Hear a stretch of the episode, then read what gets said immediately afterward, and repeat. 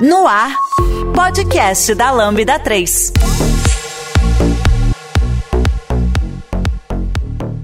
Oiê, eu sou a Sara, designer de produtos na L3, e esse é o podcast da Lambda 3. E hoje a gente vai falar sobre a interação entre pessoas desenvolvedoras e designers no dia a dia de projetos.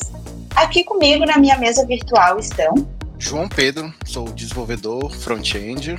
Luiz Bueno, sou designer de produto. Rubens Lopes, desenvolvedor de software aqui na Lambda 3. Vinícius Alves, designer aqui na Lambda 3. E Vinícius Falcão, desenvolvedor também aqui na Lambda 3. E antes de começar o nosso papo, eu quero deixar alguns recados. Deixe cinco estrelas caso você esteja nos acompanhando pelo iTunes, ou então siga e curta a gente na sua plataforma favorita de podcast, porque ajuda a colocar o programa em destaque e alcançar novas pessoas. Também não deixe de comentar esse episódio lá no post do blog, em nosso Facebook, SoundCloud e também no Twitter. E se quiser, manda um e-mail pra gente lá no podcast lambda3.com.br com seu feedback, dúvidas, sugestão de pautas, que a gente gosta bastante.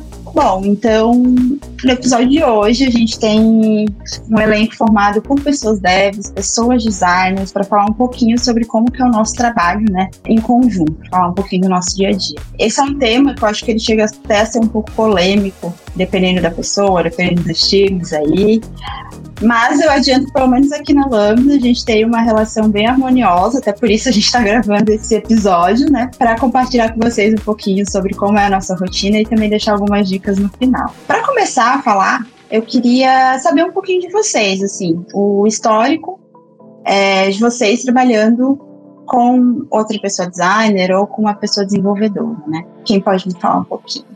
Eu vou começar aí. Eu trabalho já. São dois projetos que eu trabalho direto com o Design UX. A última experiência foi com o Vinha e o Vinícius.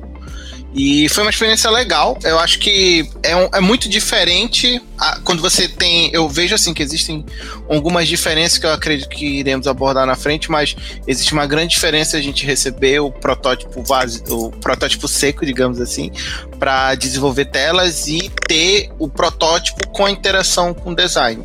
Então, essa última experiência ela foi muito enriquecedora nesse sentido, porque é, eu flerto um pouco ali com design fora da, da minha área de atuação de desenvolvedor, eu gosto muito. É, já trabalhei um pouco com design gráfico, então eu sempre fico ali dando meus pitacos. E foi bem legal essa experiência. E anteriormente, é, tipo, não tinha não tinha tido essa experiência, e quando eu tive experiência, era tipo assim a gente precisa fazer um sistema, ter um dashboard, vai lá, faz aí da tua cabeça. É, na antiga empresa que eu trabalhava, eu era o único front de uma equipe de cinco backends, eu era o único front e tinha que sair as telas. Então ficava a meu cargo usar o bom senso para poder desenvolver telas. Então meio que eu levei aquilo. Quando eu trabalhei com design foi um negócio totalmente novo, assim, foi muito interessante. Uh, a minha experiência, assim, com desenvolvedores, é, acho que desde a primeira vez que eu comecei a trabalhar como, como designer, né, já tinha, assim, uma... Sempre times muito fortes de desenvolvedores, né, e às vezes era um designer que trabalhava com outros cinco desenvolvedores. E aí tu sentia assim, uma pressão, né? Para que tu conseguisse conversar e se comunicar com eles e muitas vezes na linguagem deles. E aí, com o tempo, a gente com a convivência, né, e eu acho isso extremamente importante, as linguagens, né, a própria comunicação, elas vão se, se juntando, assim, sabe?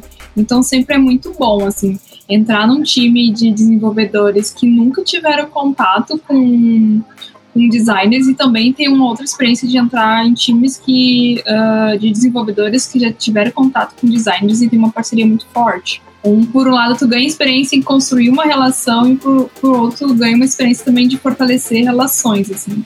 Então, para mim, sempre foi muito importante ter uma boa relação com todas as pessoas que estão envolvidas nos projetos, assim como também os, desenvolvedores, porque os desenvolvedores são os nossos amigos, a gente tem que se lembrar disso, que é sempre a gente que está na linha de frente ali trabalhando para desenvolver, para pensar, né, como vai ser uma melhor usabilidade, uma melhor experiência, ou como que aquela tecnologia vai ser melhor, né, utilizada pelas pessoas, né, que vão usar as, as aplicações. Então, para mim sempre é, é muito bom, assim, sabe? Então eu sempre coloco na cabeça, nunca entra nessa pilha de que somos inimigos e que não podemos trabalhar juntos, mas sim que todos nós somos aliados. Então, para mim sempre é, é, uma experiência ótima. Bom, eu vou dar um pouquinho de contexto, né? A Lambda é a quinta empresa que eu trabalho na minha carreira. Eu comecei lá em 2011. A primeira empresa que eu trabalhei não tinha uma pessoa de design. É, a gente recebia do cliente um print em PNG mesmo. Era um PNGzão, a gente tinha que fazer tudo no olhômetro, no sistema, um sistema interno. Depois disso, eu fui para uma empresa que era terceirizada do governo, então eram todos sistemas internos também. E quem ditava o design era o Bootstrap, eram todos componentes do Bootstrap. Enquanto eu estive nessa empresa, eu trabalhei em quatro projetos diferentes. Os quatro eram iguais para áreas totalmente diferentes, mas o sistema era o mesmo. Mudava só o nomezinho lá em cima, mas era aquela carona de bootstrap. Depois disso, eu fui para uma startup, acho que onde eu passei a maior parte da minha carreira. E lá a gente tinha uma pessoa de, de UX design que ela trabalhava mais próxima da gente, assim, mas ainda era algo um pouco mais. É, cascata, né? Chegava a ideia do cliente, dos stakeholders, pro design, o design apresentava coisa pronta e a gente saía desenvolvendo. Depois, aí quando eu cheguei na Lambda, que foi ficar algo mais fluido, assim, né? Uma trocação mais, mais no dia a dia. Esse é o meu histórico com desenvolvimento e design. Eu acho que é muito mais comum para nós designers trabalhar já desde o início com pessoas desenvolvedoras do que o oposto, né? Normalmente, o, onde o designer está inserido, presume-se que vai ter desenvolvedores ali, mas não necessariamente o contrário, né? Então eu também comecei a minha experiência na área de tecnologia trabalhando com pessoas desenvolvedoras. Eu brinco que 99,9% das minhas experiências foram positivas. Eu vou contar mais para frente o 1%, o 0,1% ali que não foi tão legal. Mas eu, eu acho muito rico trabalhar com pessoas desenvolvedoras, porque eu sinto que a gente pensa de modo muito diferente, né? Eu acho que nosso cérebro ele trabalha de modo muito diferente. E eu acho que isso dá um equilíbrio muito potente para o que a gente está fazendo ali em conjunto.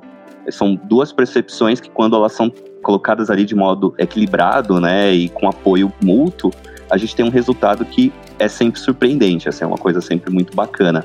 Então, eu sou extremamente, eu sou ávido aí nessa questão de trazer o, os dois perfis para trabalharem juntos, né, para enxergar ali o objetivo juntos e, e entender que quando a gente trabalha de modo colaborativo, o resultado sempre vai ser o melhor possível. Acho que dá até pegada desse gancho, né, que o Van acabou de comentar, que a minha primeira experiência também foi sendo só um dev, num time que a gente tinha só devs, e talvez até um pouco diferente, né, da, da que a gente tem hoje de software, né, que a gente sempre pensa no mobile, a gente sempre pensa no web. Eu trabalhava com sistemas de mainframe, então era tudo Access, era tudo, nossa, tudo é, Windows Forms, e muitas vezes não tem um, uma forma bem legal assim de design, né? Então, meu trabalho ali era além de, de tra traduzir os requisitos do cliente para programa, também muitas vezes fazia alguma coisa ali de designer, né? Tipo, um arcabouço muito pequeno ali de alguma coisa que eu tinha aprendido na faculdade, para conseguir tentar ali ajudar o cliente a saber pelo menos onde estava o botão na tela, né? Eu acho que é muito legal quando a gente começa a juntar realmente as duas visões, né? Juntar realmente esses dois profissionais, porque eu lembro que no final da faculdade, ali, quando eu já tinha entrado aqui na Lambda, já, já tinha conhecido o trabalho dos designers, eu comecei a pensar o sistema de forma diferente, né? Traduzir os requisitos primeiro em wireframes, em traduzir primeiro eles em alguma coisa ali no Figma, para conseguir olhar para aquilo e entender, tipo, será que é isso que o meu cliente quer? Será que é isso que vai atender ele? Será que isso faz sentido antes de codar tudo e depois do, do, produto inteiro de pé ali a pessoa descobrir que não era aquilo que ela queria, né? Então, acho que tem muito valor e a gente ganha muito, né, dos dois lados nessa forma de trabalhar. A Lambda 3 é uma empresa de tecnologia com expertise comprovada na construção de produtos digitais e soluções customizadas de ponta a ponta, que transformam o seu negócio para uma nova realidade. Saiba mais no site lambda3.com.br. A minha experiência ela é bem parecida com a do Rony e com a da Lô. É, a minha primeira experiência como designer de produto barra UX, é, eu tinha uma interação muito próxima assim com as pessoas desenvolvedoras é, do produto que eu estava. É, em todas as empresas que eu trabalhei, é, eu sempre estive em time com pessoas desenvolvedoras, mas nem todas as vezes eu interagia com essas pessoas. É, então, especialmente uma empresa que eu trabalhei que não tinha troca, assim, não tinha É, a dele era separada, era meio esquisito. E foi muito estranho. Porque, é, inclusive, um dos motivos de eu sair foi por isso, porque eu vi que não dava para mim, assim, afetava muito meu trabalho. É, eu preciso ter uma troca, até para realmente debater ali ideias, a melhor forma de fazer as coisas e tudo mais. Então, eu vejo bastante valor nisso. E que nem a Loi falou, a gente tem que ver, é, se enxergar como um time mesmo e não como indivíduos, porque no fim das contas quem vai entregar aquilo é o time. Né? E a gente está falando, né, disso de interação, a gente tem que conversar e tudo mais, mas como que isso acontece, assim, para vocês? É, quando que é o momento perfeito para alinhar? Vocês acham que tem um, um marco inicial? Tem partes do processo específicos? Como é que é? Eu vou te falar a experiência que ficou desse último projeto, que foi assim: o design e o desenvolvedor é, é, muito importante que eles alinhem antes do, do, início de prototipagem de qualquer coisa, porque se o desenvolvedor tem experiência, por exemplo, com componentização, criação de componente, ele pode dar ideias que vão facilitar a vida na frente. Um exemplo, bem brevemente, é, tinha uma questão de usar ícones no projeto. Eu já tinha uma experiência anterior com uma biblioteca que o Vini já meio que conhecia, mas a gente uniu o útil ao agradável. Foi, cheguei, olha, bora usar Iconify, uma biblioteca aí open source e quando o Vini foi buscar no Figma já tinha um módulo lá, né, do Figma que já fazia importe automático, ou seja, o Vini não ia gastar tempo em disponibilizar o SVG, né, ou criar, e ao mesmo tempo a gente já teria a facilidade de clicar lá, já estaria o nome do ícone só copiar e jogar no projeto e não se preocupar com isso, só alinhar o tamanho. Então, isso foi uma, um, um alinhamento que a gente fez lá no início, quando ele começou a prototipagem e que facilitou muito a vida no decorrer do projeto. Porque, enfim, facilitou bastante. Então eu acho que é, existem momentos pontuais, mas é, no, no, primeira interação de, é muito importante que o dev troque ideia com o design e alinhe alguns pontos. Até mesmo na primeira interação a gente decidiu se ia fazer componentes do zero, se ia reaproveitar de alguma biblioteca, entendeu? Então foi, eu acho muito importante essa troca já de início, porque o, o front, é, o desenvolvedor, ele tem a, as dores dele do desenvolvimento e o design também. E aí tu consegue fazer, é, fazer um cruzamento dessas dores e dizer, ah, eu acho que a gente consegue resolver dessa forma. Isso, XYZ. Eu tava no projeto com o João, eu era o designer desse time, eu fico até orgulhoso de ouvir isso. Como que a gente se entendeu ali. Eu, eu, eu acho que é um, um mote, assim, alinhamento ontem, alinhamento hoje, alinhamento amanhã. Sempre que possível, é, a gente se alinhar. Então, a gente tinha bastante a, a dinâmica da é, comunicação assíncrona, né? Putz, surgiu uma dúvida, Vini, olha, tem esse ponto aqui, como funciona? Beleza, a gente conversa. Ou é uma coisa mais urgente, ou uma coisa até que é muito mais simples que numa conversa vai ser muito rápido e já vai resolver, já vai destravar ali a situação bora conversar. Então acredito que ter a ponte de comunicação é uma coisa muito bacana, né? E aproveitar também para usar os momentos de, de cerimônia mesmo, né? A gente tinha ali o refinamento. Bora abrir o protótipo no refinamento? A gente já conversou sobre isso antes, porque eu não vou simplesmente apresentar uma coisa nova do nada no refinamento, né? Mas vamos confirmar ali, dar aquela checada final. Então, alinhamento é bacana, assim, para mim é essencial. Já que você tocou em, em refinamento e alinhamento e tudo mais, eu acho que dá pra gente dar um passo atrás que a gente fazia no projeto que eu trabalhei com a Sara, agora foi o último projeto que eu tava. A gente alinha até um pouco antes do refinamento, antes de mostrar para o cliente, porque às vezes aí eu já consigo, eu como desenvolvedor já consigo dizer para Sara, o X, né, olha, isso aí não vai dar. Melhor nem mostrar para o cliente, porque senão vai complicar para o nosso lado. Então a gente já trabalha algumas especificações técnicas antes mesmo de, de chegar no cliente. Eu acho que é o primeiro momento que a gente começa a alinhar. Ainda mais que esse projeto que a gente estava junto era um projeto de dual track, né? Então a Sara estava sempre uma interação na nossa frente.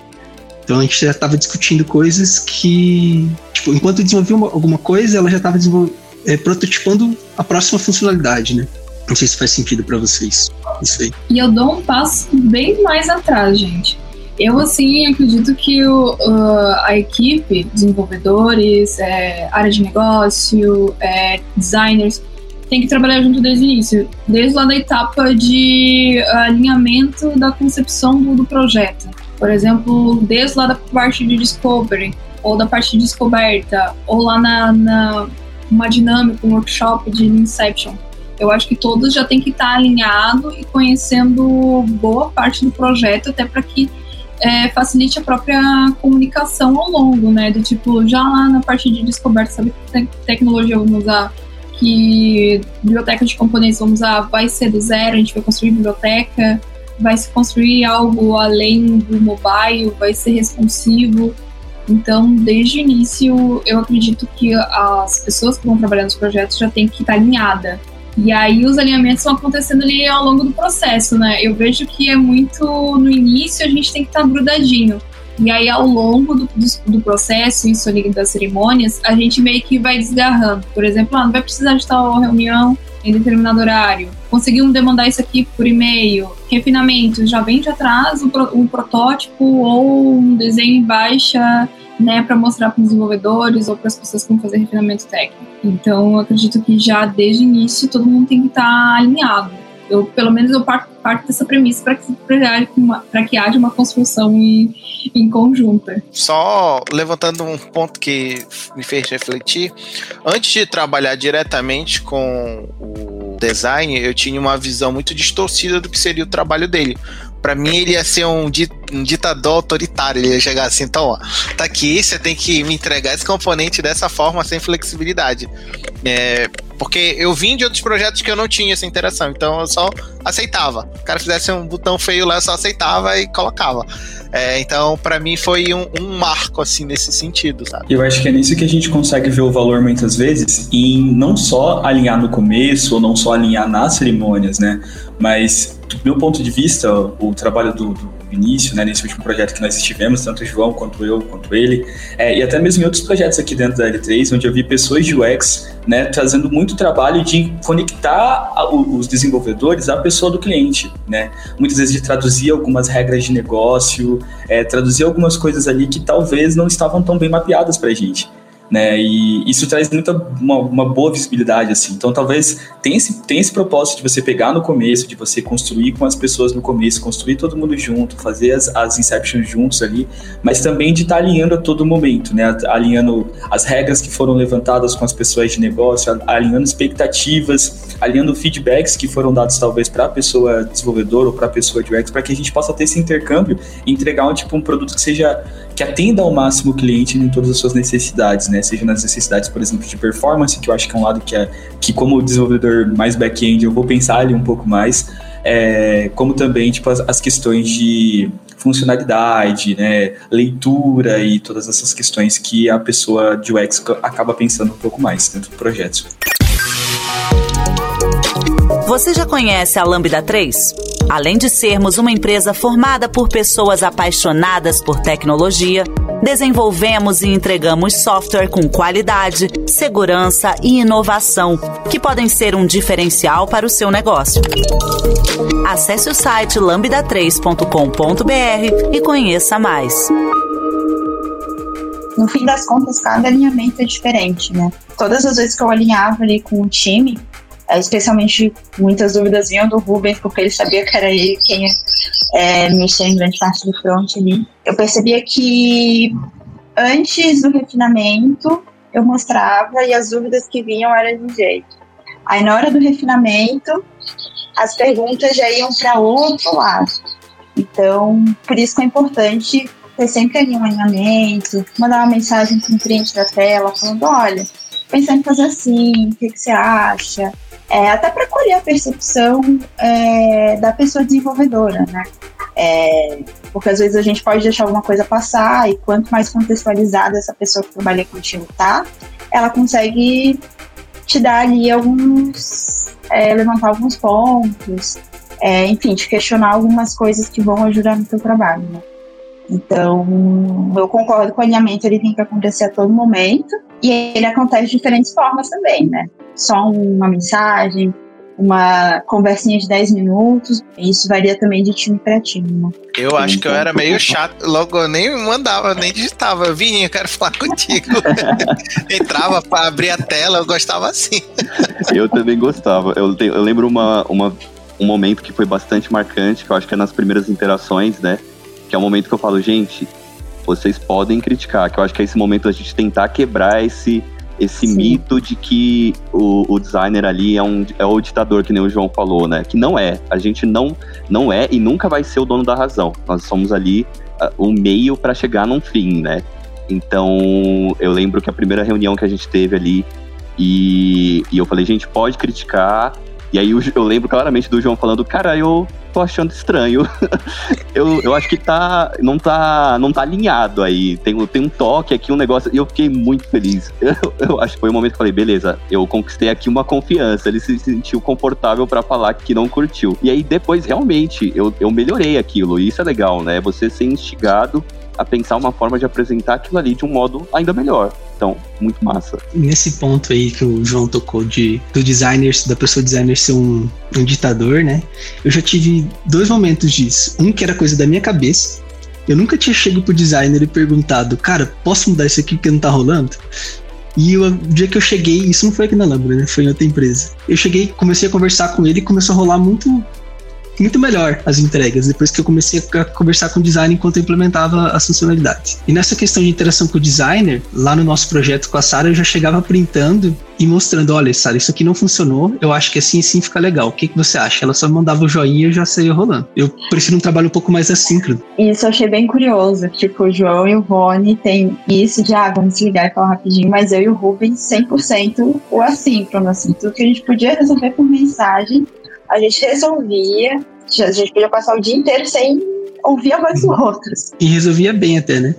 Resolvia bem era uma interação engraçada que tinha com o Vini era a gente sempre colocava no trade-off, porque ele chegava assim, cara, dá pra fazer isso? Eu, pô, dá pra gente colocar aqui uma animação nesse modal que desce assim, usando é, curva Bayesiana e os carambas. Aí ele, não, mas calma, a gente tem que pensar o tempo que você vai gastar pra fazer. Olha é, que inversão é. de valores, né? O designer tava preocupado com o tempo. Não, calma lá. Aí eu, é, não, é verdade, não dá pra dá pra fazer tudo isso aqui, não. Então deixa eu for assim, era um pouco, um pouco curioso essa uma interação. Outra, uma outra coisa bem legal que acontece, que eu acho que muito incrível, um bom sinal de quando acontece, a gente, enquanto designers, deve incentivar que os devs façam isso, é trazer ideia. Teve uma interação com o Vini aqui, meu quase xará, que ele chegou e falou: eu tava pensando que tal coisa poderia funcionar bem. E, cara, sim, com certeza, funciona. E era uma ideia muito boa. E tem coisas, isso eu falava bastante pro time, né?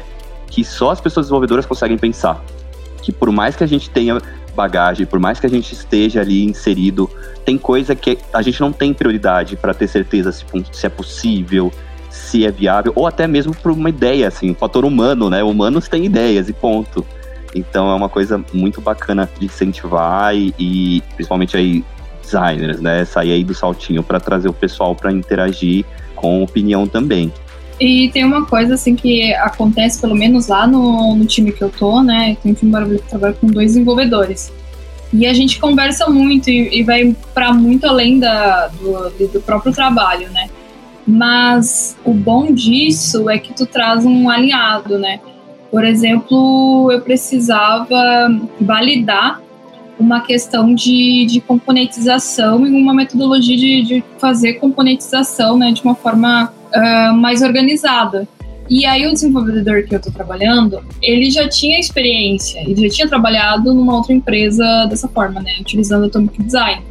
E aí ele trouxe toda a experiência dele, a bagagem dele de como ele trabalhou utilizando a metodologia e como isso né, ajudou ele a desenvolver melhor o projeto, a gente levou para os stakeholders e eles super uh, toparam e estão pensando em como fazer e, e, e a gente está super juntos nisso, assim, sabe? Então, por isso que é muito bom a gente alinhar e não também subestimar o conhecimento do outro, né? E as experiências do outro. Então, é sempre muito importante, né? Pedir opinião eu acho extremamente importante pedir para criticar e muitas vezes os desenvolvedores são um pouco tímidos nisso. E eu, eu senti isso, pelo menos nesse time que eu tô, eu senti assim um pouco disso. Ah, mas será que eu posso falar? E aí, aos poucos, o pessoal vai colaborando melhor e trazendo até as próprias experiências para a gente contribuição melhor no projeto, assim, sabe? Tem uma experiência legal para compartilhar nesse sentido, né? Aqui dentro da Lambda, a gente tem um software interno chamado Spine, E em determinado momento eu trabalhava ali junto com uma outra galera, um time bem grande, e a gente também tinha uma pessoa de UX ali desenvolvendo, que era nova, né, tanto de Lambda como ali dentro do projeto, e ela trouxe um escopo aberto, assim, e aí as, as pessoas, nós como pessoas, tanto usuárias como desenvolvedoras, né, porque por ser um software interno a gente também usa, é, a gente dava ideias ao mesmo tempo que a gente viabilizava aquilo. Foi uma experiência muito legal, porque a gente construiu uma, uma parte de conhecimentos, né? Tipo, agregador de conhecimento que a gente tem aqui dentro. E ali a gente conseguia falar, olha, isso aqui vai ficar legal, e aí você junta essas experiências, tanto de ser alguém que está usando aquele produto, né? Porque como, como desenvolvedor, como pessoa de UX, como uma pessoa que está desenvolvendo um produto mesmo, né, de software, conforme você vai passando mais tempo com aquela ferramenta, você também se torna uma pessoa usuária, né, por assim dizer, é, entre milhares de aspas aí, é, daquele produto como um todo, né? Então você também entende coisas que seriam legais porque você está usando aquilo no seu dia a dia, né? E essa é uma experiência bem legal que a gente teve porque não, a gente não usava só no dia a dia, era uma ferramenta que a gente teria que usar todos os dias, né? E foi, foi, bem legal, assim, porque a gente sentou todo mundo junto e vamos construir, né? Vamos construir essa ferramenta, vamos construir essa parte, vamos construir esse módulo aqui juntos, porque isso fazia sentido. Eu acho que é uma experiência bem legal, assim, para agregar em todos os sentidos. É, de como a gente consegue construir junto, porque no final o produto que sai disso, né, seja as componentizações, seja os questionamentos que a gente levanta, seja os requisitos que a gente precisa bater entre as pessoas e entender se aquilo faz sentido, se faz sentido para o escopo do projeto, no final o resultado tanto ali do, do protótipo que a gente que, que, se constrói no Figma, quanto do produto final que é entrega para o cliente, é construído em parcerias, né? Então acho que nesse sentido faz muito, faz muito sentido essa ideia de somos um time que estamos construindo uma ferramenta só. Eu acho que parte do, do envolvimento, quando tu te envolve com o produto, tu começa a ter as dores de uso, né? O, o design, ele já faz isso, né, em toda a pesquisa exploratória ali, mas quando o dev entra também nisso, não é só, ah, eu tenho que fazer o cru de jogar aqui, não. Pensando na usabilidade, aí que a gente tem uma potencialização dessa relação, né? Porque chegava muitos momentos que eu tava fazendo ali, mas tá estranho isso daqui. A teoria era muito boa, mas usar isso aqui tá faltando uma coisa. Vem, vem cá, bora dar uma olhada nisso aqui. Então, acho que é, é esse tipo de envolvimento também é, ele ajuda muito nessa interação com o dev, porque senão a pessoa só não faz questão, ela só tá, é isso. Vou fazer aqui, manda aí, às vezes o design lá, quando vou fazer uma homologação, a pessoa que vai fazer a homologação encontra aquele, digamos, aquele erro de fluxo, ou aquele fluxo que não é tão intuitivo, que parecia no primeiro momento ser, sabe? Através de soluções tecnológicas e inovadoras, a Lambda 3 entrega projetos baseados em metodologias ágeis para empresas que buscam qualidade, agilidade e sustentação de seus sistemas, com o objetivo de potencializar o seu negócio. E um dos principais alinhamentos, interações, assim, que eu acho que tem durante nosso trabalho é o handoff, né? É quando a gente, ali, os designers, né, finalizam aquele, aquela funcionalidade, enfim, aquele, aquilo que vai ser entregável e passa para a pessoa desenvolvedora. Existem mil maneiras de se fazer um handoff, né? Entre o nosso time de design mesmo, basicamente cada designer faz da melhor maneira é para si e para o time. Mas queria saber um pouquinho de vocês, assim. É, como que vocês trabalham com isso? Como que é esse processo de handoff? Ferramentas vocês usam? Como é que é? Tem uma coisa sobre o handoff que eu acho muito importante que nós designers é, tenhamos essa noção, é que por mais que ele é, é, seja muito útil para a gente também, ele é primeiramente para as pessoas desenvolvedoras. Então, pensando ali no, naquele diagrama de Venn muito clássico que a gente tem da área, né? Que tem a pessoa usuária, a área de negócios e a tecnologia. Eu percebo que a gente tende a tratar muito melhor a área de negócios e a área de, da, da pessoa usuária, né? Do que a área técnica. E eu não acho que deveria ser assim. Eu acho que a gente tem que dar valor igual ali, importância igual para essas três áreas. E pensando nos desenvolvedores como um usuário, é muito importante que eles participem ativamente na decisão do, de como vai ser esse handoff. Então, tá fazendo sentido o que eu estou colocando aqui para vocês? Tá claro o que eu estou escrevendo para vocês? É, e, e, e, tentar captar também, né? Tentar, putz, eu, eu, percebi aqui que eles não utilizam tanto quanto colocam esse tipo de informação desse jeito. Vamos tentar explorar como se fosse de fato ali um usuário, né? Porque é. Então, é algo que eu, que eu experimentei bastante e, cara, aí isso dá para fazer em qualquer ferramenta, né? Cada time vai ter uma ferramenta específica. A gente, no caso, utilizava o Figma mesmo mas para cada ferramenta a gente consegue fazer esse tipo de aplicação de testar ali está fazendo sentido, de trazer eles como ali donos desse, dessa entrega, né? As pessoas que vão dizer se aquela entrega é boa ou não. É, e, e, e, assim como qualquer outra entrega, ela ser uma evolução contínua, né? Você nunca definir, beleza, acabou, esse aqui é o estágio, alcancei o melhor modelo de handoff, não preciso me preocupar mais. Não, vai mudar a gente no time em algum momento, vai mudar a necessidade, vai mudar a entrega. Então a gente tem que trabalhar isso como um material em constante evolução também. Isso que o Rony trouxe para mim o essencial. É, só para reforçar, no meu projeto eu fiz isso com o time também. Eu conversei, perguntei, olha gente, o que que não está funcionando no nesse arquivo aqui? E aí o pessoal falou, aí eu fui testando novos jeitos. É, perguntei, ah, se eu colocar essa informação aqui, faz sentido? se eu fizer de tal jeito, ajuda vocês? E aí, assim, a gente foi construindo de uma maneira bem colaborativa mesmo, um arquivo que é, até o presente momento é o ideal, mas que nem o Vani falou, isso tem que ser revalidado. O time mudou bastante, então, inclusive, está na hora de eu refazer esse processo de novo. Mas, assim, é essencial você consultar é, o seu time ou a pessoa desenvolvedora ali que trabalha contigo para ver a melhor maneira de repassar o teu trabalho. Sim, é importante sempre é, receber o feedback, né, do que, que faz sentido e do que não faz sentido. Porque eu acho que o handoff é um, é um documento muito orgânico, assim. Depende muito do time que tu tá, depende muito do projeto que tu tá. Então, às vezes, a maturidade até de ler a, o documento é diferente para cada time, né?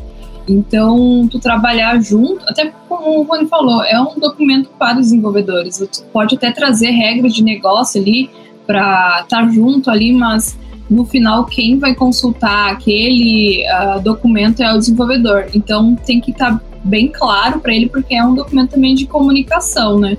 Então, quanto mais claro, mais objetivo é, tiver e redondinho, uh, menos o, até o desenvolvedor vai te consultar toda hora, né?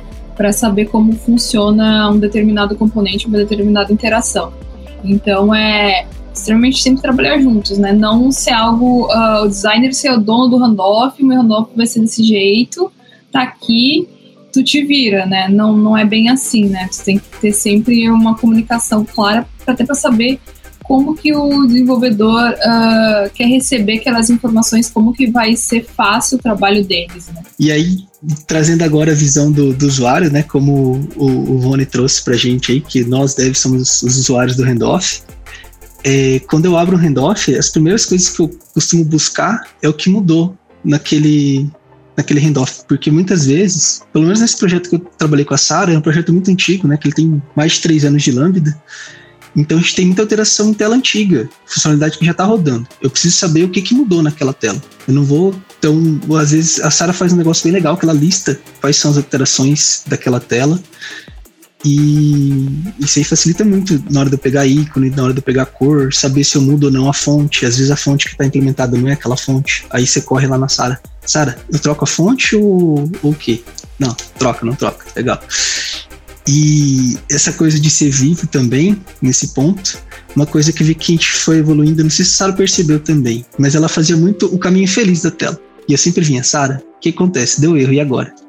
Ah, agora esse modal aqui, não sei o que lá, e ela, ela começou a colocar já todas as possibilidades de erro na tela junto. Acho que uma parte muito legal, né, puxando o gancho ali do que a Luiz falou, o quanto aquilo está transparente, né, para a pessoa desenvolvedora. Também como pessoa desenvolvedora aqui, eu consigo ver muitas vezes o processo que eu vi quando eu entrei no último projeto, né? Eu entrei para cobrir as férias ali de um dos colegas e aí eu precisava entender o projeto, eu precisava entender o que estava acontecendo ali.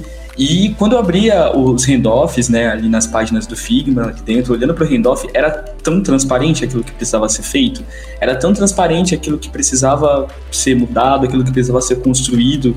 E a ideia é justamente essa, né, que tudo fique muito transparente para as pessoas que vão usar. Mas eu acredito também que isso muda de significado em função do tempo, né? Então o handoff que era entregue de uma forma no começo do projeto, para a gente agora no, no atual momento que eu estou fazendo uma finalização de projeto, um término de projeto, aquele, aquele mesmo documento, aquele mesmo trabalho tem um outro significado completamente diferente, né?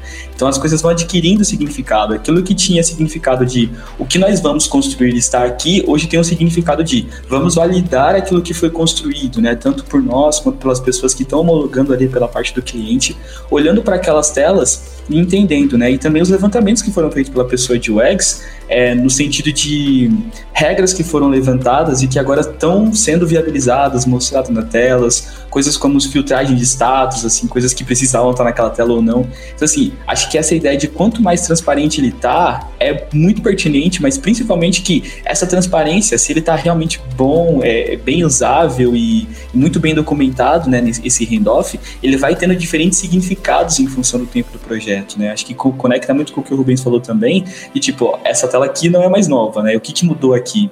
Né? Então, tem vários significados no meio do projeto, na finalização do projeto. É um, é um documento, é uma, uma parte super importante ali desse trabalho. Eu posso dar um exemplo bem que aconteceu nesse projeto.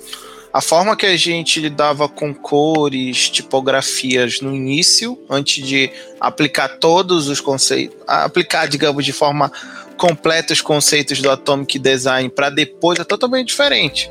Antes era chumbado no código e depois a gente ficava importando só os tokens e colocando nos componentes.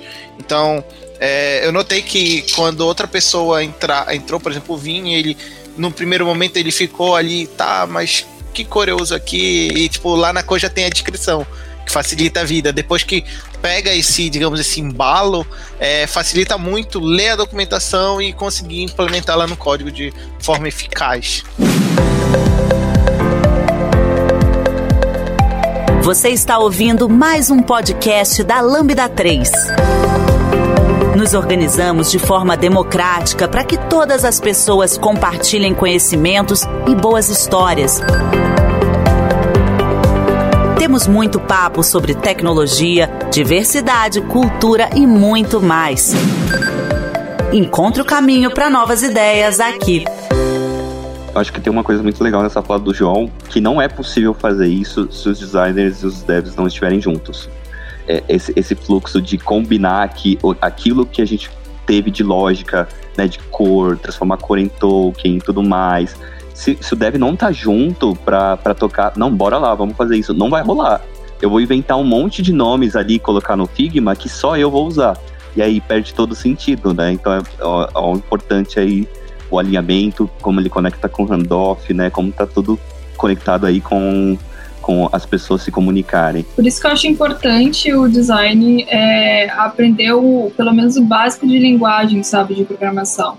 Para tu ir conseguir escrever também os componentes de uma forma correta, não inventar nomes, né? Porque existem nomes corretos e isso facilita também até o desenvolvedor a buscar. Entende? Buscar referência, buscar biblioteca.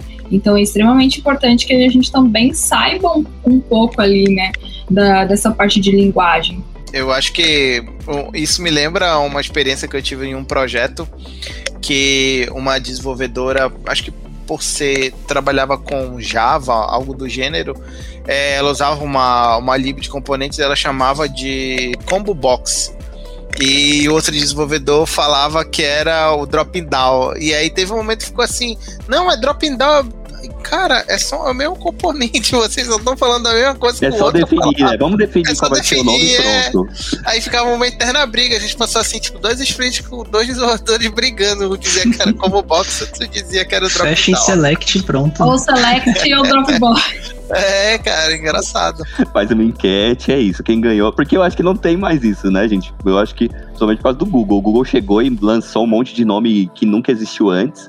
Aí todo mundo falou, eu vou inventar nome também. E agora é isso, inventem seus nomes. É, mas no caso do Combo Box, eu acho que ele vem do Windows Form, que o componente chama Combo Box. Uhum. eu cheguei a trabalhar com Windows Form já também. é, mas é isso. momento de conhecimento do dia. É, é muito curioso isso que o Rony e o João falaram, né? De eles terem conseguido fazer a, a tokenização e tal, porque esse era um sonho meu e do Rubens, que a gente sempre fala, não, porque um dia a gente vai conseguir é, ter tempo hábil mesmo, né? Para poder repensar nisso e tudo mais, mas enfim. Foi, foi um bom sonho.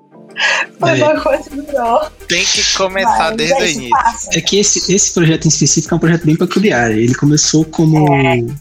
Ele, quem, quem startou esse projeto não foi a Lambda, né? Foi uma outra empresa terceirizada que é, startou o projeto para o cliente. Aí o cliente tocou por um tempo, depois ele caiu na mão da Lambda, né? Então a nossa Sim. tokenização lá era meio que de guerrilha, assim. Ah, a gente precisa melhorar tal tela. Ah, então vamos aproveitar e melhorar esse pedacinho aqui e já vamos definir que isso aqui é o gradiente SPTO. Agora o botão, isso aqui é botão primário. Já vamos, a gente foi meio que componentizando as coisas. O projeto inicialmente era em Bootstrap, né? É que a gente, eu comentei lá no começo, ó, eu tenho trauma com Bootstrap. Design gosta ou não de Bootstrap? ó, a gente vai fazer um só de frame framework. E aí a gente fala sobre Spoiler. isso lá. É, a, a, nossa experiência de componentização foi. O Vini chegou, pô, a gente tem que organizar isso assim.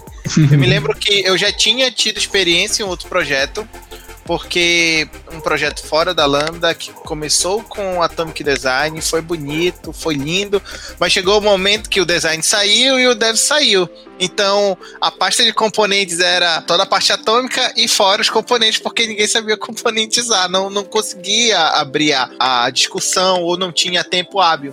Então tá tudo bonitinho, botão, input, e aí um monte de outros componentes sem uma razão lógica jogadas, sem a componentização certa. Então, é, dentro desse projeto que a gente participou, eu e o Vini e o Falcão, é, a gente teve um cuidado do início ao fim de manter tudo coeso dentro da pastinha. Aí chegou o um momento que a gente não tinha os tokens de cor. Não, bora fazer os tokens de cor. Aí refatora tudo que já tem cor solta, coloca o token. Depois refatora também fontes. Então a gente foi fazendo um trabalho para manter. Isso fazia parte da nossa rotina de desenvolvimento. O Vini deixava os tokens prontos e uh, a gente tinha o cuidado de deixar também os componentes concisos na, no, no seu lugar certo. Eu lembro que eu cheguei com super medo, assim, com a ideia. Falei, meu Deus, eu vou ser apedrejado aqui. Eu falei, e aí, pessoal, e se a gente, né, fizesse um atômico, implementasse aqui? Eu tenho um arquivinho, já tava com o arquivo pronto, né? Porque no Figma a gente acaba já utilizando, independente se, se devs forem aderir ou não. Mas, ó, a gente tá aqui, é legal, vai facilitar nosso trabalho, o time topou. Eu acho que foi um baita ponto positivo do projeto, né? A gente percebeu como facilitou nossas vidas a gente ganha muita agilidade. Nesse projeto específico, a gente teve um digamos, um leve problema de velocidade no início e por causa dessas escolhas de componentização e ter o cuidado, mas na frente, assim, a gente ganhou agilidade de uma forma muito grande. Então, o cuidado que teve para escolher as estratégias no início se mostraram efetivas no final do meio pro final. E nesse gancho que o João falou aí, eu acho que é importante a gente ter o, a atomicidade né, dos componentes, token, cor, tamanho, independente de ser início de projeto, meio de projeto final. Esse projeto que eu trabalhei com a Sara, a gente pegou ele já de outra consultoria e ele não tinha uma arquitetura bem definida, tinha partes que tinha bootstrap, tinha parte que o estilo tava hardcoded lá no, no, no HTML. Era um negócio sem muito padrão. E a gente começou a dar esse padrão aos pouquinhos, mas foi quase que guerrilha, sabe? Não tinha uma sprint para isso ou uma história. E sempre que eu pegava um trecho legado para mexer, eu vi o que eu conseguia fazer, assim, o mínimo que eu conseguia fazer de, de melhoria nesse ponto, é, criar um botão que seja primário e depois um botão secundário, terciário e assim vai. Isso foi dando velocidade pro, pro projeto também, sabe? Porque a gente começou a ter o padrão que a Sara estava seguindo para as novas telas já sendo implementado nas telas antigas. Isso deu muita velocidade para a gente. E falando um pouquinho das coisas ruins, gente. Eu sei que pessoas aí têm experiências não tão boas para compartilhar, né? Então acho que a gente pode falar um pouquinho sobre isso, aproveitando também para dizer coisas que não se deve fazer, né? É, para piorar essa interação. Teve a experiência num projeto que eu participei, que o, no caso o desenvolvedor ele não fazia parte da empresa, ele era do terceiro. E quando tinha modificação e chegava, olha, teve modificação aqui eu mudei esse. esse é, tipo, tinha uma tela, ó, nossa, esse botão tá diferente, é. mudei esse botão aqui. E quando a gente pegava o Figma das outras telas, os outros botões também tinham mudado. Tá, os, os botões que a gente já usava era ok, mas ele modificava outras coisas sem ter esse acompanhamento. Então, como a gente não tinha um, um bom alinhamento com o, o design de lá, essas modificações começaram a ficar extremamente custosas, pesadas, no sentido que a gente não componentizar, não conseguia componentizar, porque sempre surgia uma variação e uma variação estranha. E foi tipo, então é meio que o problema que a gente está falando aqui, a importância da interação, causava isso, sabe? Esse desalinhamento ali. É, tipo, foi a experiência mais, digamos, ruim que eu tive com design. E também um outro, um outro projeto aí, não é na Lambda, não foi na Lambda, que o design, eles cobravam pra gente responsividade e o design se dava uma de biruleibe e ah, não, não, fazia e aí ficava na nossa, nas nossas costas fazer isso e depois chegava na e dizia, não, não era assim, mas se tu não deu nenhum padrão pra gente, como é que eu vou fazer o negócio responsivo? Então eu acho que é, é justamente esses os problemas que eu, pelo menos, tive de experiência trabalhando com design. Eu tive algumas quando em alguns clientes a gente consegue estabelecer design review, assim sabe? De a gente alinhar melhorias, né? A gente entende que no primeiro momento não vai sair que nem ali no protótipo, ok? Mas a gente sabe que ao longo do projeto e ao longo que a gente vai trabalhando, a gente consegue ir melhorando. E aí, muitas vezes, quando chegava o momento da melhoria, meio que não, mas não vai dar tempo agora, vamos, vamos colocar assim mesmo na rua, e aí, tipo, morreu a melhoria. Então, sempre o protótipo estava totalmente fora, né, do que tinha sido implementado e aí vem sempre a cobrança, né, pro designer, por que, que não está implementado desse jeito que a gente pensou, né? E aí tu fica com uma cara de tá, tá mas o, o cara lá não me ajudou também, né? Não, não implementou as melhorias. E aí sempre é meio que empurrando a culpa pro outro, né? Chega nesse momento. E muitas vezes não, é, não são coisas uh, absurdas, né?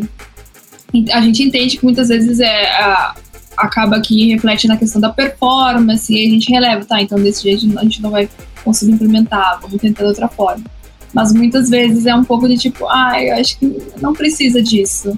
Entende? E acaba também com toda uma questão de usabilidade, de arquitetura de, de informação que a gente trabalha lá desde o início, porque a gente não conseguiu fazer as melhorias que a gente acordou em, design review e algum alinhamento. Eu acho que sempre acontece, comigo sempre aconteceu isso, assim, sabe? Uh, alguma questão de, de relação, assim, de não deve ser muito negativo. Já aconteceu algumas vezes, deve ser muito negativo. Tipo, não, não vai dar. Desse jeito não dá. Eu acho que o usuário não vai gostar jeito. Eu acho que a área de negócio não vai gostar desse jeito. Então, sempre é tipo, poxa, mano, vamos pensar juntos, então, uma melhor forma de, de a gente conseguir implementar isso, né? Ou a gente procura uma biblioteca diferente, a gente procura entender melhor o usuário. E isso, assim, sempre acaba comigo, meu Deus, aí eu sempre coloco lá no mapinha lá da, do, de stockholders para esse cara eu tenho que trazer mais perto e conversar mais vezes né? Para tentar fazer a cabeça dele, não, cara, vamos ser um pouco mais positivos, vai dar tudo certo. É, eu vejo assim, a área de. Eu vou te falar assim, uma visão que eu tenho, né? Desenvolvimento, às vezes, quando eu estou trabalhando na parte de front-end, eu sou um pouco obcecado com o que eu faço. Então, quando eu vejo algo que não está parecido que tá igual, me causa um, um, uma, é, um incômodo grande que sempre me tá me puxando aquele, não tem um jeito de melhorar isso, tem um jeito de mudar isso. E eu acredito que quando tu tá numa equipe que as pessoas estão, às vezes, correndo muito com o prazo, elas negligenciam a qualidade. Aí por isso que a gente chega nesse embate. Porque, por exemplo, é, num projeto, numa das primeiras experiências que eu tinha, eles queriam entregar uma, uma tela bonita. Acho que é sempre o vendedor quer entregar algo bonito. É, mas o, o tempo era muito apertado, então tinha que fazer escolhas de design que ajudassem. Lá, por exemplo, eu não tinha design, eu tirei todo o bootstrap, deixei só o material design, que eu só importava e ajeitava o layout e mandava para frente. É, e para não ter esse problema, mas hora ou outra eu ficava extremamente incomodado com o caminho que tinha levado, mas não tinha tempo. Aí chegava, cara, isso tá agoniante pra mim, não tinha tempo. Mas tem outros tipos de perfis que não, não lidam dessa forma. Aí por isso que causa também esse embate, né? E seguindo nessa linha que o João comentou aí, eu acho que tudo sim, tudo é possível se você olhar para TI, né? Desde que você dê tempo e uh, qual é a, altura da régua que você vai colocar, né?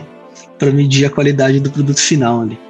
Mas aí o, o que é que eu acho que é gargalo, do meu ponto de vista, o que é gargalo nas interações? Eu não sei se já aconteceu isso na Lambda, se aconteceu, eu não lembro mas é quando o designer invade muito a área do dev e vice-versa, né? O dev entra muito pro design. Ah, eu não gostei dessa cor de botão. Eu, eu acho que esse botão deveria ser roxo. Pô, eu sou dev, né? Eu não tenho que ficar dando pitaco na cor no tamanho do botão. Ficou muito grande, ficou muito pequeno. A pessoa estudou para isso. Ela tem uma bagagem, fez um estudo de em cima disso aí. Não que eu tenha que baixar a cabeça e sair desenvolvendo o botão, mas eu não posso ser afirmativo na hora que eu vou falar, tipo, essa cor não tá legal. Tem um motivo para essa cor. E aí, do outro lado, é que isso é um caso real de um projeto de outra empresa que já chegaram com o gráfico pronto. Tipo, não dava para fazer o gráfico. Ah, mas o sistema tem outros gráficos, tá? Mas a lib que a gente usa não comporta esse gráfico aí, com essas voltas, essas animações 360. Não dá para fazer. Se se para eu fazer isso aí, vou ter que levar dois, três meses. E você quer isso pronto em duas semanas, então é mais ou menos nessa linha. Eu acho que quando começa a invadir muito, nessa falta um pouco de é, qual a palavra assim, um pouco de empatia, eu acho, pela área do outro, sabe? Na hora que você for é, criticar ou sugerir alguma coisa na área inversa. E eu vejo que essas skills de comunicação no mundo de dev são algo complicado. Não, é, não que a maioria seja assim, mas às vezes o tem uma certa dificuldade de expor uma forma de pensar. Eu, eu participo de comunidade e eu noto muito isso. Então, por exemplo, às vezes quando eu vi algo que eu não gostava, falar assim, Vini, tá me causando um desconforto aqui, cara, bora, bora conversar. Eu, não, eu, eu sou totalmente contra dizer que algo tá feio, que algo não, não não tá bonito. Eu acho que é muito subjetivo. Então, é muito sobre percepção. Aí, eu, por exemplo, chegava, Vini, tá estranho isso aqui, cara. Não dá pra ser assim, porque. E a maneira que, que se aborda, né, João? Você é, pode falar, maneira... não, não dá para fazer, não, não vou fazer, Sim, não dá para é. fazer desse jeito. Tem uma, é. tem uma coisa de quem vai dar a palavra final, né? Quem vai dar a palavra final em relação a código é desenvolvedor eu não vou, como designer, chegar Isso. e falar, desenvolvedor, você tem que fazer desse jeito. Não, né? E vice-versa também. Quem vai dar a palavra final, se, não, beleza, faz sentido que você, isso que você falou, vamos tentar aqui uma outra alternativa. Ou não, tem que ser assim porque tem tal motivo, tal motivo, né? É o designer. Então acho que isso é importante as pessoas terem consciência, né? É a dinâmica do relacionamento, né? O acordado não sai caro. Se você acordar muito bem o design e o, e o dev, as coisas andam com sinergia. Sim, total. E a minha, minha experiência ruim nesse sentido é justamente esse ponto, né? Eu comentei, comentei lá no começo do episódio que eu tive um problema, porque eu precisava, num sistema de mainframe, lá no, Windows Forms, fazer o papel de pessoa desenvolvedora e fazer o papel de pessoa é, designer também, sem nenhum conhecimento para isso. E o problema é que quando você vai compartilhar esse código com outras pessoas desenvolvedoras, ninguém tem um conhecimento, não generalizando, né, mas no meu ambiente ali, ninguém tinha conhecimento suficiente para dizer que alguma coisa era melhor ou não, né? E era uma equipe um pouco múltipla demais, assim, né, no sentido de pessoas pessoas com variedades de experiências, com variedades de frameworks diferentes que já tinham usado nesse sentido, e todo mundo acreditava que aquilo que já tinha usado era o melhor.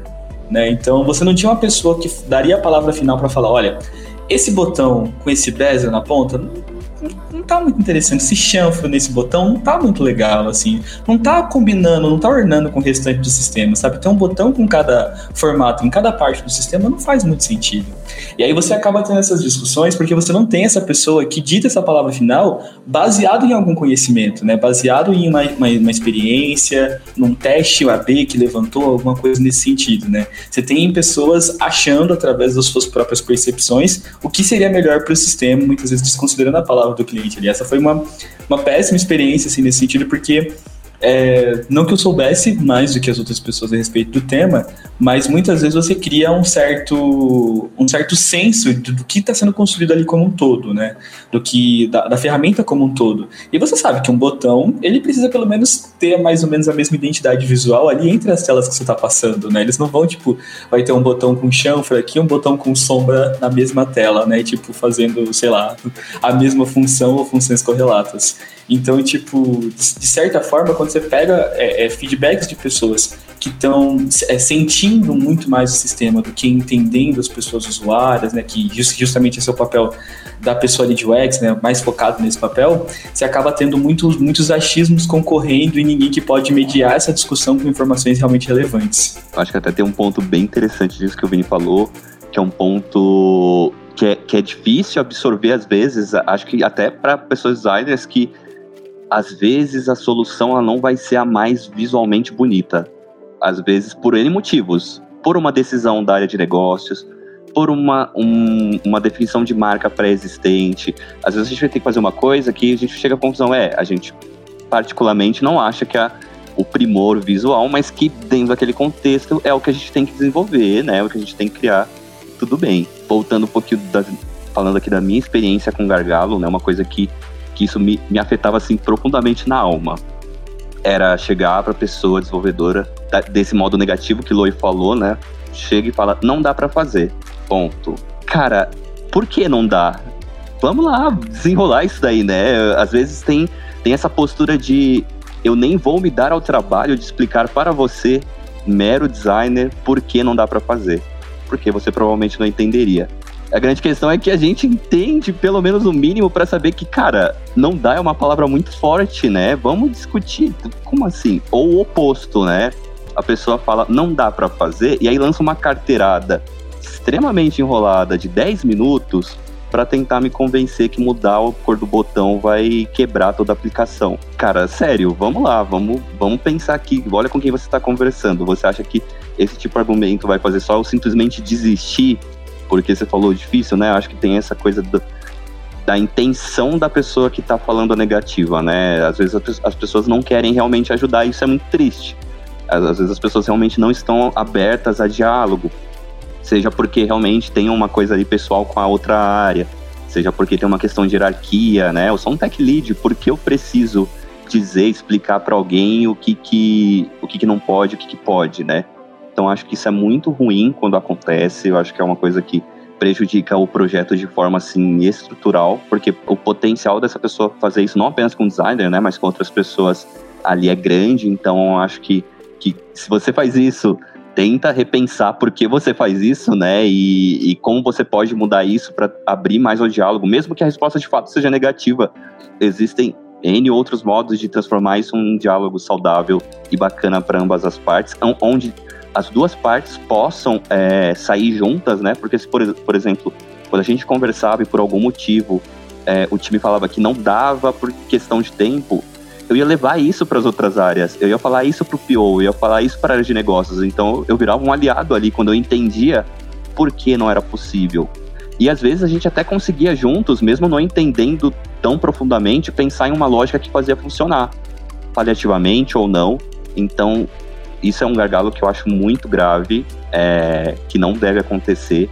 E aí, como os devs não falaram isso, eu vou falar do outro ponto aqui que eu acho que o gargalo oposto também, né? O designer que acha que tem a opinião soberana. Se você acha que é isso, se você acha que, o, que os devs não podem contribuir, repense. Eu acho que você está perdendo a oportunidade de evoluir também, né? Enquanto pessoa ali dentro de um projeto.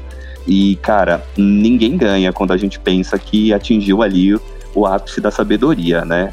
Porque provavelmente isso nem existe. Eu já tive uma experiência bem parecida com essa que o Rony falou, que a Lou trouxe também, de pessoas negativas. E essa parte da hierarquia, eu percebi que quando aconteceu comigo foi, foi o motivo, assim. Eu era designer júnior, tava falando com o tech lead, e ele só falou, não dá. E aí eu persegui esse homem a tarde inteira na empresa, atrás dele, perguntando por quê. Eu fui até o cantinho do café, que ele foi buscar o café dele, enchi o saco dele, funcionou, depois a gente começou a interagir mais. Essa não é uma dica, tá? Não, não façam, não sejam stalkers. Mas eu tive ali que forçar toda uma interação, foi desgastante, para eu conseguir ter mais do que uma resposta monossilábica assim da pessoa, né? E sempre que isso acontecia, isso prejudicava muito meu trabalho, porque aí eu voltava é, para minha mesa com rabinho pernas, sem saber muito bem por quê, né? Que aquilo não poderia ser feito, eu não sabia nem qual caminho seguir para receber um sim, né, dessa pessoa. Então, eu tive isso também como questão. É, e outra coisa foi que eu citei lá no começo, é, foi a minha única experiência profissional que eu não tive interação direta com as pessoas desenvolvedoras. Eu tinha ali o PO, que fazia o intermédio entre as partes, e foi bem ruim, porque às vezes a informação não chegava completa, é, não chegava da melhor forma, é, e acaba que nessas interações a gente aprende muito, né? Então acabou que eu também não estava aprendendo muito ali com, com as entregas. Então eu tive essas duas situações. Eu acho que no final das contas, é, o que mais atrapalha é essa divisão entre time, né? time de design, time de desenvolvimento. No final, é um time atendendo ao projeto, né? Eu não posso ver o designer como um inimigo, alguém que vai tornar meu trabalho mais chato, ou mais lento, ou mais qualquer outra coisa. Eu tô ali para somar. Talvez um exemplinho rápido que eu lembrei agora do, do nosso projeto, Sara. Tinha um combo box, ou um select, ou um drop down, que o usuário com permissão administrativa ele tinha que selecionar todos os itens desse drop down. E eram mais de mil itens. Se ele fizesse isso na tela, a tela ficava, estourava o scroll da tela e ficava enorme. Aí eu fui, e a gente usa uma lib lá, né?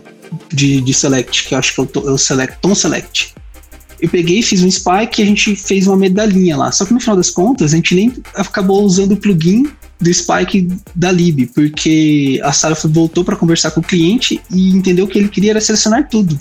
E aí o que, que, a gente fez? A gente colocou um checkbox do lado, selecionar todos, que desativava o combo box e o back-end entendia que se eu estou recebendo booleano com um seletor vazio, é todos. E pronto, resolveu o problema. Mas se a gente não tivesse tido essa interação de conversa, eu, Sara, cliente e tudo mais, a gente não teria chegado nessa outra solução que ficou muito mais elegante do que a medalhinha com 6 mais, 10 mais, 20 mais lá. Isso foi muito importante porque eu já eu aprendi que quando tivesse uma situação similar eu poderia resolver dessa forma. Então, não há desvantagens em interagir com a pessoa desenvolvedora, porque realmente é, você aprende bastante. Em algum momento as coisas começam a ficar um pouco mais automáticas também. Você pensar, ah, é um tempo atrás eu falei sobre isso com o Rubens e a gente resolveu de tal forma. Acho que eu posso replicar isso aqui. É, evita um desgaste ali de revalidar as coisas e, enfim, dá para aprender bastante coisa é, nessas trocas.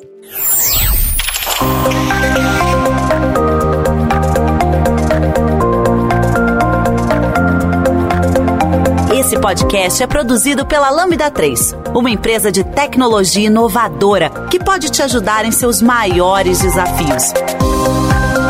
Especializada em desenvolvimento de software, a Lambda 3 tem experiência na entrega de projetos de maneira ampla e contínua, através de metodologias ágeis que fazem a diferença para o seu negócio. Conheça nossas soluções entrando no site lambda3.com.br.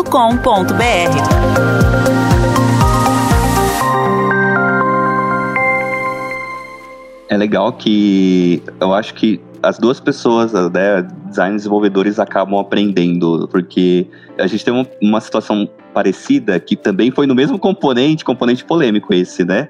O, o select barra combo box barra todos os outros nomes, é, que a gente queria trazer informações da base já no componente, e aí ele precisaria quebrar em duas linhas, que ele teria nome, ele teria CNPJ, ele teria algumas informações. E aí olha como é, é a diferença, né, do contato. O, o, o time falou, não sabemos se é possível, vamos investigar se é. Beleza, investigaram, mesmo processo que o Rubens, né? Descobriram que é possível, o time descobriu que é possível, eu descobri que é possível. Então, cara, olha que bacana, né? A gente acaba é, instigando uns aos outros a buscar conhecimento, a pensar novas possibilidades que individualmente talvez não aconteceria, né? A gente ficaria ali dentro da nossa nosso espaço comum, nosso espaço de conhecimento comum. Isso é muito legal, cara, muito legal mesmo. Eu sempre penso assim, é, para chegar no meio termo. Design, ele é limitado à criatividade, imaginação, experiências comuns para fazer qualquer coisa. E o, o dev, ele é limitado ao que a tecnologia te propõe te entrega.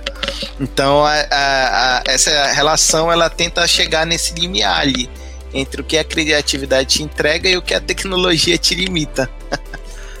Bom, para começar a encaminhar para o final, eu queria que vocês compartilhassem aí dicas com para quem está ouvindo é, sobre como melhorar a interação ali com a pessoa desenvolvedora, com a pessoa designer do seu time, é, ou então como começar, né, a ter essas trocas, essas conversas.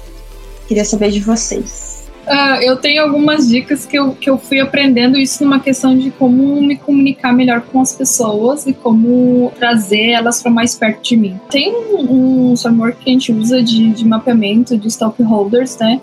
Eu meio que faço o mapeamento das pessoas do time com quem eu trabalho. Isso, a que eu tenho mais interação é que eu tenho menos interação. E aí eu vou meio que fazendo um termômetro de como é a minha relação com ela, né?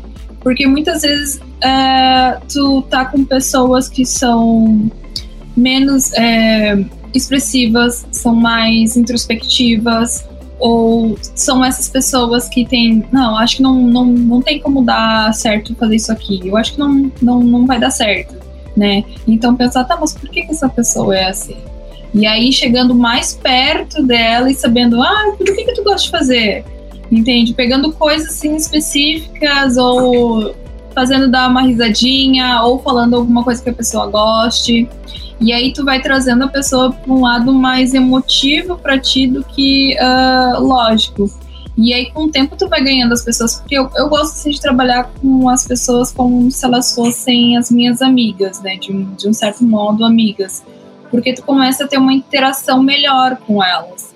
E isso até fazendo que uh, durante o projeto a gente tenha momentos de descontração, que não é só aquela pressão ali do trabalho, mas um momento que ah, tu vai jogar um jogo, ah, tu vai trocar uma, uma conversa. Então, eu acho extremamente importante, para além do nosso trabalho, trazer as pessoas para mais perto de uma forma mais humana, né?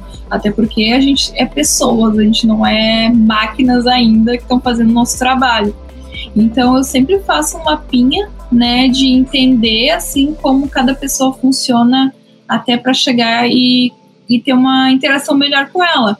E aí, tu, com essas interações, tu vai até aprendendo outros conhecimentos, sabe? Que tu vai conseguindo aplicar durante o projeto. Então, eu para mim é uma dica extremamente importante fazer assim esse, esse mapinha, se as pessoas né, quiserem fazer isso tanto para designer quanto para desenvolvedores. Eu tenho uma dica também que é sobre comunicação, é, de um modo geral, né? É não chegar assumindo as coisas também ali para a pessoa desenvolvedora, né? Não chegar assumindo que a pessoa não, não vai fazer porque não quer ou porque ela está de má vontade, coisa assim. É, é muito importante também chegar é, questionando a pessoa, né? Perguntando, ah, por que, que você acha isso? Fala para mim. Por que, que isso aqui tá te incomodando? De que forma que a gente pode fazer para melhorar? Né? Então, chegar já com uma abordagem mais amigável, mais simpática, humilde. É, para a pessoa, para também não começar ali uma guerra né, de carteirada um em cima do outro. Acho que talvez as pessoas é, de UX podem falar um pouco mais, mas eu acho que é, combinar a ferramenta que a gente vai usar para fazer essa comunicação é muito importante, muito, muito importante. Eu tenho, eu tenho um pouco conhecimento nesse sentido, eu só conheço o Figma e o XD da Adobe. É, então, eu só conheço essas duas. Né? Se você me trouxer uma outra ferramenta, eu claramente vou querer usar, vou querer aprender, mas existe a curva de aprendizado. Existe a curva, e provavelmente no começo de projeto, que a gente tem muita coisa de pegar aquilo que o cliente está tá falando para a gente, de fazer as inceptions, de entrar no dia a dia do cliente, ter um, uma liga ali com o time, né? Talvez todo esse aprendizado pode ser muito difícil no primeiro momento. Então acho que trabalhar com uma ferramenta que todo mundo já conhece, todo mundo digo, ou pelo menos a maioria das pessoas do time, né, ou que as pessoas estejam mais familiarizadas, conseguir trabalhar com ferramentas tipo que te dão esses feedbacks, né, como o pessoal tá falando das cores que já ficam definidas no Figma, componentes que a gente pode agrupar ali, ter essa visão melhor do que a gente vai construir para cada tela, elas ajudam muito, né, você transferir essa linguagem né? Você usa esse como se fosse um, um, Google Translator ali no meio, né? Como que eu transmito a minha linguagem UXer para a linguagem de desenvolvedor aqui, né? A minha dica, para não chover muito no molhado, é comunicação. Vá atrás do, do porquê das coisas, explique o porquê não dá. Tenta entender o que o design, né, do lado de, do desenvolvedor, tenta entender o que o design está tentando é, alcançar com aquele, com aquela cor, com aquele botão, com aquele modal. E aí, a partir do momento que você entender aquilo, fica mais fácil de você propor uma alternativa para aquilo que não dá para fazer. E sempre tem em mente que as pessoas estão dando o melhor de si, né? Naquilo que ela está fazendo. É, ou está bem intencionada, né? Ninguém está tentando sabotar o outro. Ou pelo menos não deveria. Se estão te sabotando no seu emprego, né? Atualiza seu currículo e manda pra gente.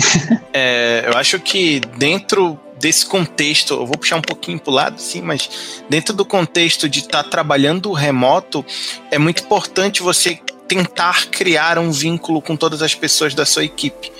Porque a partir desse vínculo a gente consegue ter um pouco mais de liberdade para conversar, além de a, a, aprender a forma de se comunicar para não ser esdrúxulo, chegar. Ah, horrível esse botão. Mas saber é, passar é, essa comunicação com todos as pessoas do time. E digamos que criar um pouco essa. melhorar essa interação, ela é muito importante nessa parte. Porque no início, eu me lembro que quando começou, pelo menos o projeto que eu e Vim estamos, era meio tipo assim, todo mundo envergonhado, ei pessoal. E conforme a gente foi criando um pouco de afinidade, é, o trabalho deslanchou de uma forma bem, bem fluida.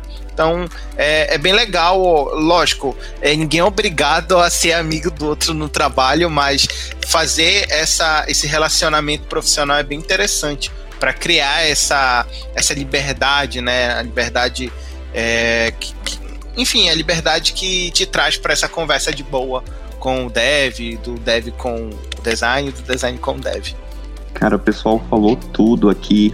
Acho que o que eu tenho só para acrescentar é coloque-se no sapato dos seus colegas, né, de time, permita ali aprender um pouco mais sobre a área do outro ou muito mais, porque é muito legal aprender sobre uma área que você não domina, uma área nova, né? E, e principalmente para nós designers, que isso é parte essencial em tese da nossa é, profissão, né? Exercitar empatia, exercitar esse, esse entendimento de como funciona o fluxo do, da outra pessoa, né? Da pessoa que não é você. Então, faça isso também com a pessoa desenvolvedora. Pessoa desenvolvedora experimente fazer isso com o designer, que é certeza que vocês vão encontrar aí mundos bem interessantes, cheio de coisas para aprender. Que é sempre importante lembrar que todo mundo tem o mesmo objetivo, né? Fazer o melhor entregável possível para clientes, para pessoa usuária. Então, sem guerrinha, gente. Sem brigas, por favor.